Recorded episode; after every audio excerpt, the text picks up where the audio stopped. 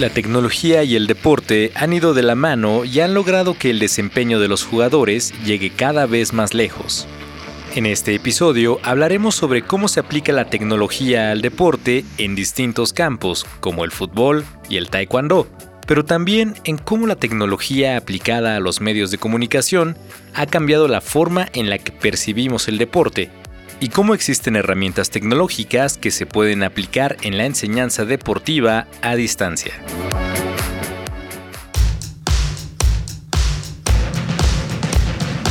La Dirección General del Deporte Universitario presenta Podcast Deporte UNAM. En este episodio, ¿cómo se aplica la tecnología al deporte?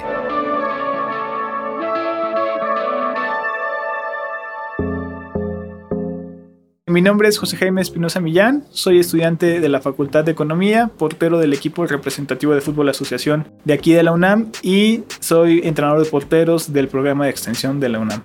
Jaime nos cuenta algunas de las tecnologías que se aplican en el fútbol, como el tipo de tela utilizado en los uniformes. En el fútbol se, tiende mucho a utilizar telas que se les denomina dry fit, que son telas muy transpirables, ¿no? de licra o mezclas de licra con algodón, para que a la hora de que sudes, no se te quede toda la humedad en la, ropa, se, eche para afuera, digamos, y que no se te vuelva a pesar la playera o todo el, equipamiento, ¿no? Short, playera, medias, etc. Y siendo portero, nos platica un poco de la historia de un implemento fundamental en estos jugadores, los guantes. El guante del portero empezó a principios de siglo, eh, ¿no?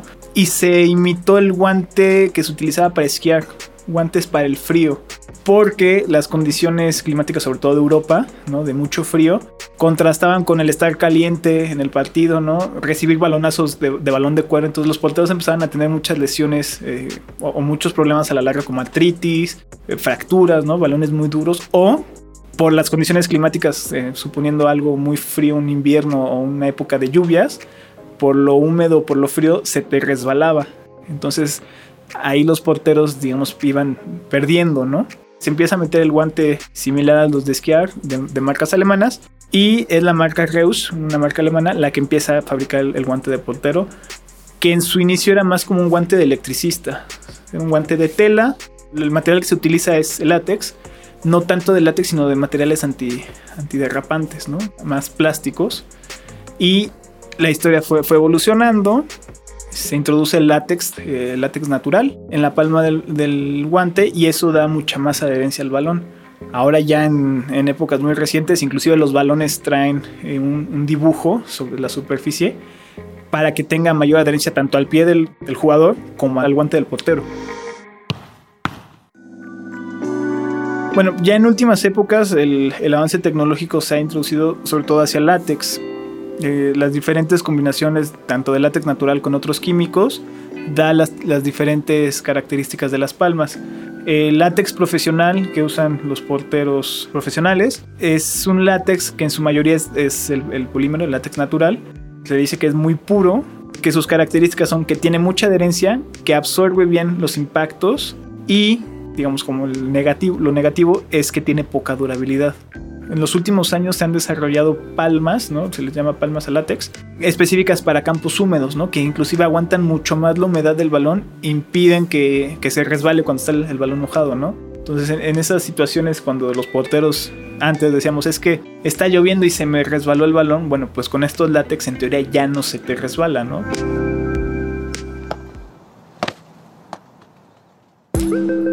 Hola, mi nombre es Soto Becerril, soy profesor del Centro de Estudios del Deporte en la Universidad Nacional Autónoma de México. Especializo en las áreas de historia y sociología del deporte. Como producto de la modernidad, uno de los elementos también ha sido muy característicos de esto ha sido eh, el avance tecnológico en un montón de áreas y definitivamente pues el deporte no iba a estar eh, ajeno a esto. El profesor Otto nos habla de los cambios tecnológicos en los medios de comunicación que influyeron en la forma en la que percibimos el deporte. Yo le llamo estos cuatro grandes cambios que va a haber en los medios de comunicación y cómo va a afectar definitivamente en el desarrollo y en el desempeño del deporte. El primero de estos cambios tecnológicos es la prensa escrita cuando la prensa escrita se populariza y, se hace mucho más accesible porque va a dar cierta certeza de los resultados. Además del registro de los resultados, con la prensa ya no es necesaria la presencia del espectador en los eventos deportivos para enterarse de los resultados, ya que se puede informar a través de estos medios. Un ejemplo de la relación entre los medios y el deporte es el Tour de Francia, surgido en 1903 para promocionar el diario deportivo Le Auto. La relación que va a tener un diario responsable ¿no? de promover este espectáculo ¿no? ¿Cómo va a ser el que le va a dar este impulso a, a esta actividad? El diario francés estaba en peligro de cerrar sus prensas debido a la feroz competencia con otros periódicos deportivos, por lo que crear un evento tan grande y que abarcara cientos de kilómetros en varias ciudades durante una semana sería una gran oportunidad para promover el diario. La creación del Tour de Francia logró que eventualmente L'Auto dominara la prensa deportiva francesa.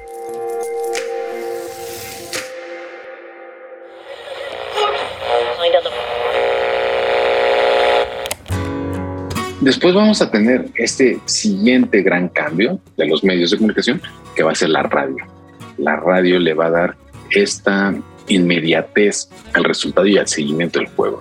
La llegada de la radio representó poder escuchar los encuentros deportivos en el mismo momento en el que ocurrían. Escuchando la pelea de box, el juego de béisbol, el juego de fútbol en, en zonas países eh, contrarios son zonas muy apartadas. Good afternoon, everybody. This is Ty Tyson speaking to you for WWJ, the Detroit News. And we're out here at the side of the Yankees for the season of 1934.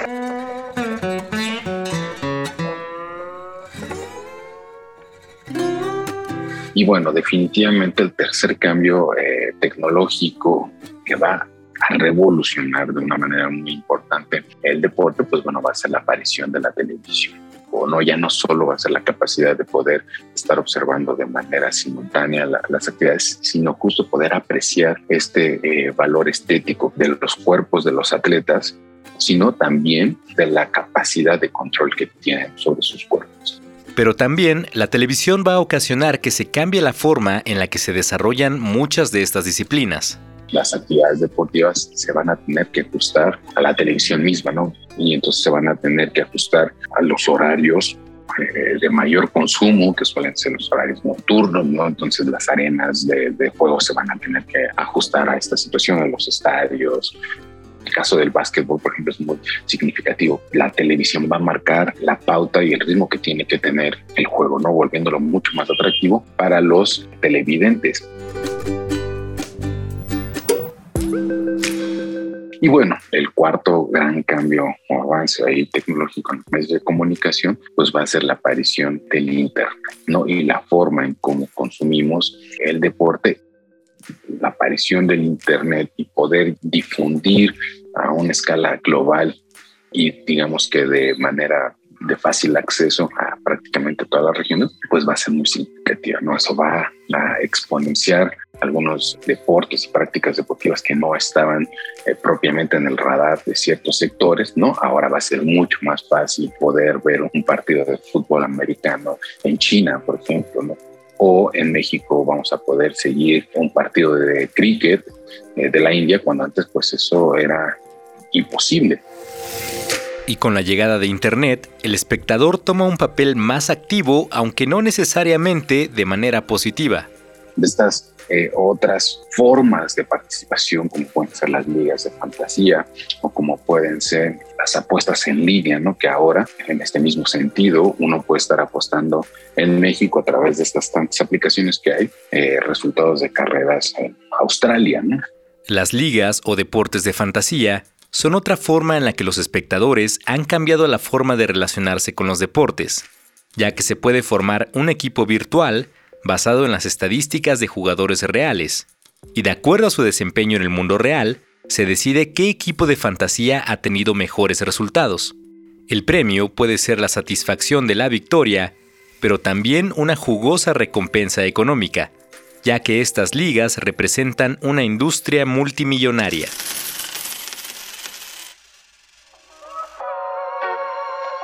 Mi nombre es Israel Moreno Valenzuela, soy entrenador del equipo representativo de PUMSE de la UNAM soy referee internacional de la Federación Mundial de Taekwondo. El profesor Israel nos cuenta cómo se ha implementado la tecnología en el Taekwondo. Hay siempre posturas donde señalan que hay un antes y un después de la implementación de la tecnología en Taekwondo pero cuando se crea la Federación Mundial, uno de los objetivos fue estandarizar el taekwondo. Ya que se crea la Federación Mundial en los 70, pues a la par empiezan los, los campeonatos mundiales, desde los 70 hasta los 90, bueno, incluso hasta los 2000, la apreciación del juez era lo que determinaba si había esa marcación válida en puntos o no la había. Como la marcación de puntos era a consideración de los jueces, se podía caer en errores de apreciación o incluso podía existir una parcialidad de parte de los jueces hacia un competidor. Pero bueno, llegó un momento donde en todos los eventos a nivel mundial, sobre todo en los, campeonatos mundiales, había N cantidad de protestas y entonces ya se dieron a la tarea de ver cómo se resuelve este problema, ¿no? De la apreciación del juez, Además, para que el taekwondo pudiera seguir siendo parte del programa olímpico, tenía que renovarse en el aspecto tecnológico para realizar un conteo de puntos de manera imparcial. Ya fue hasta el 2008, fue el último, los últimos Juegos Olímpicos donde se utilizó el peto convencional y el casco convencional. Los Juegos Olímpicos de Londres 2012 fueron los primeros en los que se utilizó el peto electrónico y el casco electrónico, que daban mayor certeza a la hora de marcar los puntos. Y entonces los primeros sistemas electrónicos que surgieron, por ejemplo, que fue el de Adidas, hay un trabajo en conjunto con, con la marca alemana, fue de un peto donde tenía canales de aire al momento de implementarse la tecnología, pues empezaron a, haber fallas, ¿no? Que no resolvían nada y, en lugar de resolver, pues traían más problemas. Al comprimir los canales de aire del peto, este mandaba la señal para que se marcara un punto. Pero el problema es que también los marcaba cuando los rivales chocaban entre sí o caían al piso. Entonces estaban marcando puntos fantasmas, como se les conoce. Se pensaron en otras soluciones, pero siguieron surgiendo problemas. El profesor Israel nos cuenta. Y entonces después viene otra marca, también coreana, se llama La Jost. Era un peto pesadísimo porque este fue el primer peto que tenía una malla, una malla electrónica este, muy pesada que afectaba la dinámica del combate porque pasaba el primer round y bueno, la aguantabas, bueno, pasaba el segundo round y ya estaban todos cansadísimos. Entonces, esa parte del intercambio de técnico dentro del área de competencia, pues se afectaba y obviamente se afectaba la espectacularidad. En la actualidad, la tecnología se ha perfeccionado con sensores en los pies y el peto de los taekwondoines. Es decir, en la marca Daedo, en las empeineras son imanes, son unas, unos circulitos chiquitos que están distribuidos en el empeine y en la plata del pie, que actualmente son 11 imanes, y en la marca KPMP son 5 placas las que tiene ese sistema. Entonces, pues bueno, ambas tienen sus detalles que se ha, eh, sí, sí sigue manteniéndose algunos errores, pero bueno, ya es menos, ¿no? ¿Y cómo ha cambiado este arte marcial a partir de la incursión de esta tecnología? Y bueno, cuando se viene a implementar los petos electrónicos, ya no es de potencia, ya es de precisión. Entonces ya es más de habilidad, sí sigue habiendo potencia, pero más de habilidad técnica de que hagas contacto con el empeine y con la planta del pie en el sistema del peto electrónico. Pues yo creo que es válido y, que si es diferente y como estábamos acostumbrados al taekwondo antes de los petos electrónicos, porque digo que era potencia y ahora es de habilidad. El cambio en el valor de los golpes también ha favorecido a esta disciplina. en una patada directa a la cabeza son tres puntos. Una patada con giro a la cabeza son cinco puntos.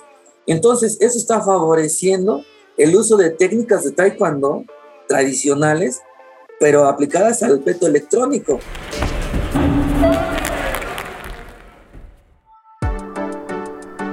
Si bien la educación a distancia ya existía desde hace mucho, con la pandemia por SARS-CoV-2, la tecnología demostró ser de vital importancia y las disciplinas deportivas también se adaptaron a esta modalidad. Hola, mi nombre es Rosalía Villamuñoz, soy docente del Centro de Estudios del Deporte de la UNAM, que pertenece a la Dirección General del Deporte Universitario. Una cosa son las clases en el aula, pero otra muy diferente son las clases ya de un deporte. Entonces, bueno, tus procesos de enseñanza tuvieron que cambiar, han tenido que cambiar radicalmente. La profesora Rosalía nos cuenta algunas herramientas que se pueden utilizar para los entrenamientos a distancia. Hay herramientas que nos permiten esta parte de la, de la gamificación para hacer un poco más entretenidas las sesiones, por ejemplo, un Kahoot. Se montan preguntas que nos sirven de repaso para lo que estemos viendo en la sesión y a modo de juego de competencia los participantes o nuestros alumnos estarían participando y, contestando. Esto puede hacer un poco más entretenidas las sesiones yo puedo tener montada un aula de Classroom, por ejemplo, que es un espacio virtual donde yo puedo ir colocando ya sea archivos, videos, audios, puedo estar colocando incluso mis planes de entrenamiento, de tal forma que ahí los alumnos o los deportistas puedan ir consultando esos materiales, donde ellos también puedan ir subiendo ahí alguna evidencia, algún video que ellos generen y pueda irse dando este intercambio. Padlet, por ejemplo, es una herramienta que son como pizarrones, como corchos, donde todos pueden ir colocando comentarios o cada uno de tus alumnos puede ir poniendo un video, un, o sea, algo que vas formando de forma colaborativa y pueden ir integrando, a lo mejor ahí podrías integrar el menú digo. Eh, activación, ¿no? La rutina. Activación, las rutinas, puedes irlas y nada más vas cambiando tipo post-it, quitas uno y pones otro, ¿no? Te invitamos a estar atento a los cursos, talleres y diplomados que imparte el Centro de Estudios del Deporte de la Dirección General del Deporte Universitario. Podrás encontrar algunos enfocados en herramientas tecnológicas para el entrenamiento deportivo. Pero sí, con la invitación a no olvidar las posibilidades que nos da una cuestión híbrida, ¿no? El uso de las pizarras, por ejemplo, que nos permiten justamente en la pantalla ir haciendo las, las jugadas tácticas que nos pueden servir a la hora de una competencia, ¿no? Hay muchas otras herramientas que nos pueden ayudar en este sentido.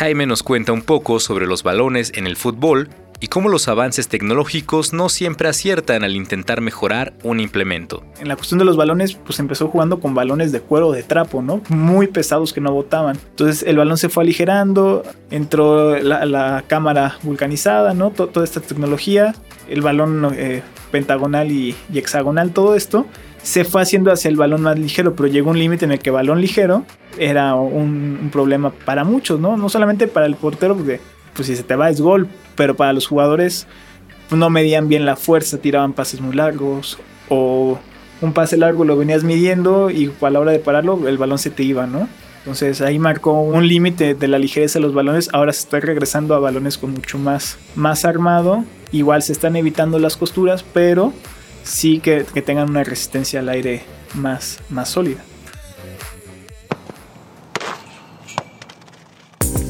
A pesar de la prueba y error que requiere la tecnología, los universitarios nos dicen cómo estos avances pueden aportar a las habilidades de los deportistas. Hay que recordar que también uno de los elementos fundamentales del deporte, como lo va a señalar Allen Goodman, va a ser el, récord.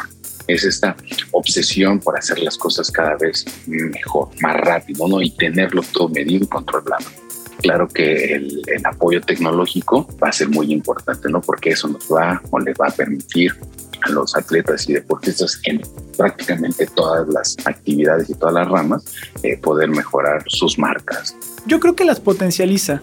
Yo creo que va en ese sentido y aunque se ha llevado, o sea, se llega a límites, por ejemplo, no como este balón, que fue un problema, finalmente las tecnologías van a funcionar así, ¿no? A prueba y error.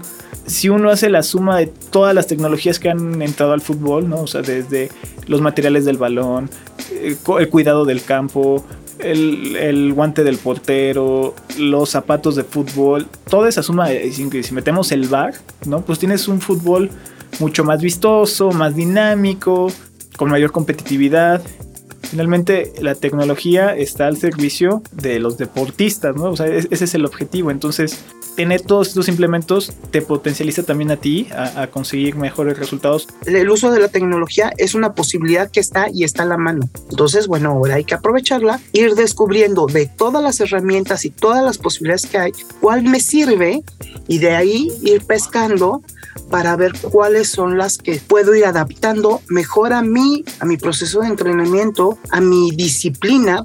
Yo creo, yo sí estoy convencido de que aparte de que los petos electrónicos te dan igualdad de condiciones, se favorece el juego limpio, también favorecen las habilidades técnicas de los competidores, las desarrollan, las, este, un buen desarrollo se maximizan, se potencializan, claro, también. En educación se habla de de que la pandemia nos dio un, un, empujón de alrededor de 10 años porque mucha gente no usaba la tecnología y de pronto el tener que usarla y volcarse a ella, pues es un avance muy importante en, en cuestión educativo. Y pues el deporte es educación, entonces yo invitaría a que pues no nos olvidemos del uso de la tecnología y seguir viendo, buscando opciones. Hay muchísimas, pero sí ya depende de cada una de las disciplinas deportivas y las características de cada uno de los equipos. Recuerda seguirnos en nuestras redes. Nos puedes encontrar como Deporte UNAM. Y si te gustó este podcast, suscríbete y compártelo para que podamos llegar a más personas. Yo soy Neftalí Zamora. Nos escuchamos en el siguiente episodio del podcast de Deporte UNAM.